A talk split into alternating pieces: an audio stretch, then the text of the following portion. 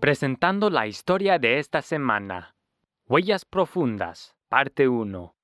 Vince Joy dejó huellas profundas en el valle del río Copper en Alaska. A veces las personas no identifican sus huellas, a pesar de que las pisan. Su visión lo llevó al Faith Hospital, la estación de radio KCAM, Alaska Bible College, iglesias dispersas en el valle y la disponibilidad de electricidad local. Cuando Vince era niño, amaba a Jesús.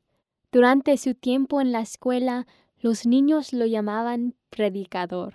A veces le hablaban con respeto y otras veces con sarcasmo. Independientemente de lo que pensaran de él, Vince no se sintió intimidado. Un día estaba conversando de Jesús con un amigo mientras corrían en la pista de atletismo en su escuela secundaria en Nueva Jersey. Durante la conversación, él sintió un convincente mensaje de Dios, diciéndole que debería ir a Alaska a servirle. Él aceptó la dirección del Señor. A la edad de 23 años estaba en el valle del río Copper en Alaska con su familia.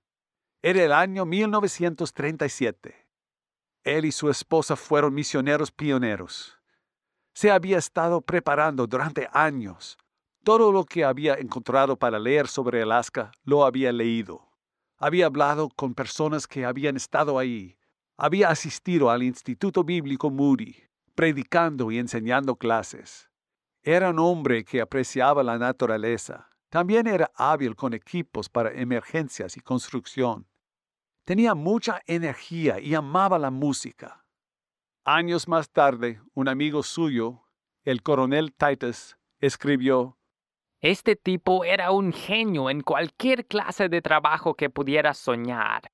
Cavando pozos, desarmando y armando el motor de un automóvil, plomero de lujo, curandero, psiquiatra familiar y mucho más. También terminó copiándome como piloto de avión. El día que Vince voló al valle, se acercó a un hombre y le dijo, Soy un misionero que ha venido para quedarse. Harry Johns murmuró para sí mismo. Esa no es una gran idea.